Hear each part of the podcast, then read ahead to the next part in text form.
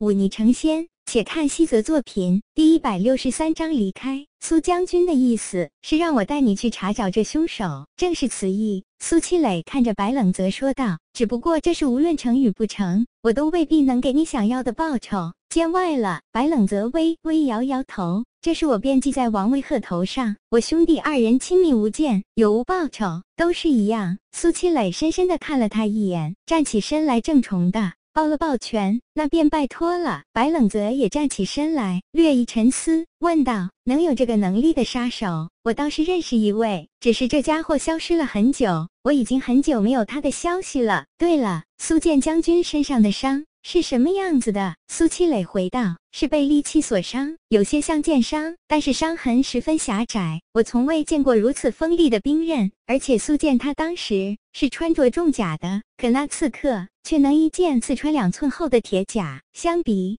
使用的兵器定然不凡。白冷泽眼前一亮，开口道：“我想我大致知道是谁了，不过这件事还要查探一番才是。”苏七磊点点头，突然问了一句：“你与这人有关系？”当然。白冷泽露齿一笑，说道：“天下间有多少利器，我不清楚，但符合苏建将军身上伤痕的，我却刚好知道一件。如果我猜的没错，这个杀手正是当日夺走我兵器的家伙。原来如……”此苏七磊点点头，又深深看了白冷泽一眼，说道：“如此说来，你我倒是同仇敌忾，算不上吧？我与他只是小过节，而且他身后势力颇大，我一时半会还真拿他没办法。背后势力吗？”苏七磊皱起了眉头。白冷泽心知苏七磊的为难之处，改口道：“既然此时损剑山无事，那我便离开去调查这件事，还望苏将军等些时日，此时不及多。”酒我都等的。苏七磊摇摇头，目光坚定起来，说道：“只要能让我知道那仇人是谁便好，这仇我当亲自去报。”白冷泽点点头，说道：“我既然要走，我那两位师兄弟便拜托苏将军的代为照顾了。他二人出上战场，我怕他们遇到意外，这个自然。白公子放心便是。”苏七磊点头答应下来，接着说道。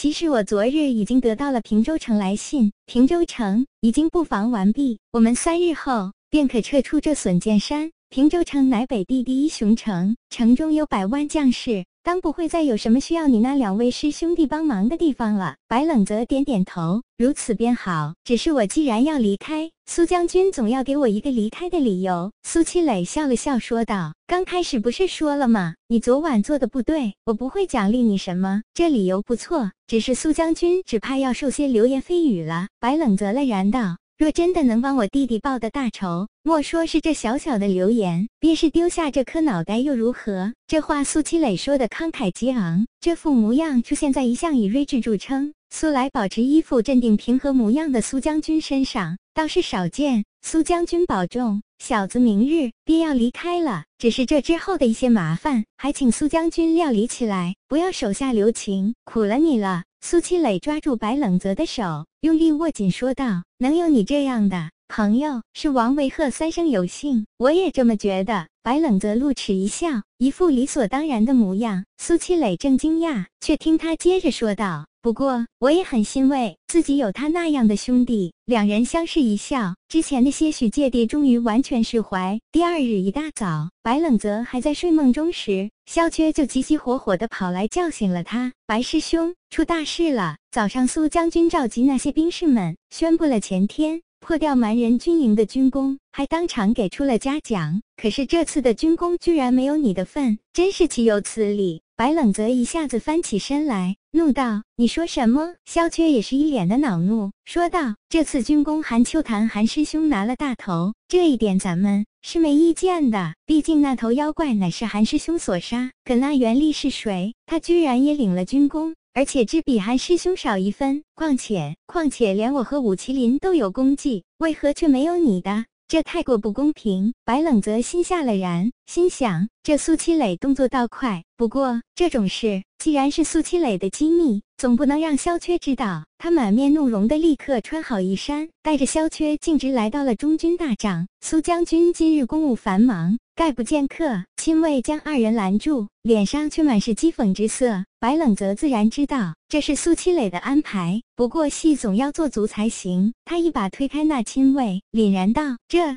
狗屁将军，自己做了肮脏事，便不敢见人了吗？不许进去！那亲卫拔出长刀，厉色道：“你可知私闯中军大帐是何罪吗？那是要掉脑袋的！掉脑袋！”白冷泽嗤笑一声，背后云起剑铮然出鞘。我倒要看看，今天谁能取我这颗脑袋！这中军大帐，我还就真闯了。他这话喊得比较大声，而中军大帐周围本就有一些军士，此刻听到喧哗，立刻围了过来，而且人。越聚越多，很快就将这里围了个水泄不通。方四大帐门帘被推开，苏七磊大步走了出来，与白冷泽偷偷交换了一个眼神，厉喝道：“你们是要做什么？在我大帐前胡闹，是要造反吗？”苏将军，白冷泽昂起下巴，凛然道：“我听说这次的军功已经分配完毕，不错，我一向论功行赏，从来都是公平的很。好一个论功行赏！”白冷泽昂首。道：“我问你，这蛮人秘密营地的情报是谁探知道的？是你们三个？”苏七雷脸色平常。那么前天夜里是谁潜入了蛮军营地，探知到了他们要水淹损剑山的消息？听到这里，周围的人纷纷低语起来。若这两件事真的是白冷泽做的，那么还真不能少了他的军功。也是你，苏七雷坦然道，脸色依旧平静。很好，白冷泽咬牙。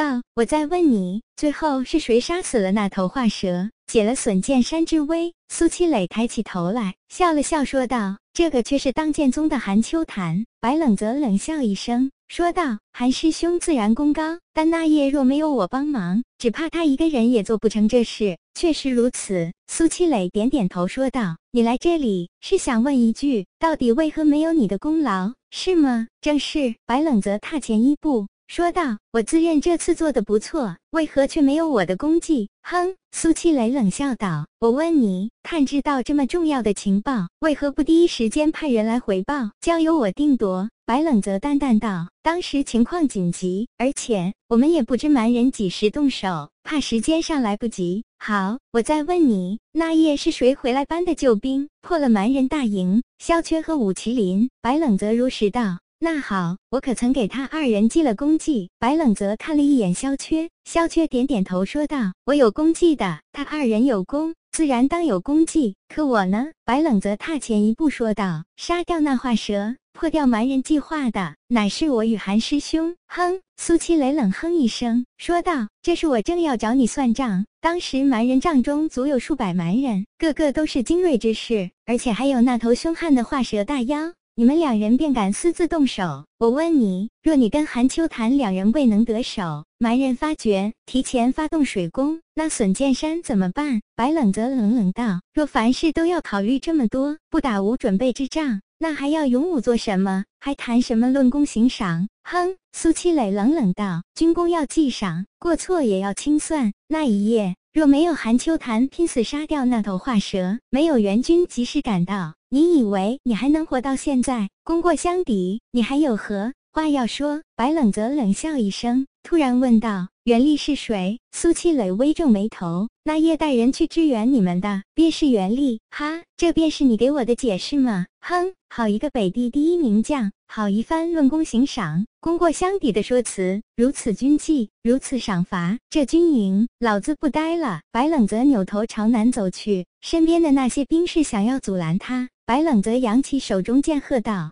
我已不是军中之人，若有人阻拦，且看我手中剑答应不答应。别拦他，让他走。”苏七雷语气平淡道：“他本不是我军中之人，这副不受管束的德行，也不配做我的兵。”白冷泽走到马场，吹了一声口哨，不多时，便见到那大黑马疾跑过来。白冷泽翻身上马，骑马走出军营。冬日暖阳此时方才升起。白冷泽回头看了一眼那紧密而罗列有致的军营，低声说了一句：“保重。”便再不回头，朝着南方疾奔而去。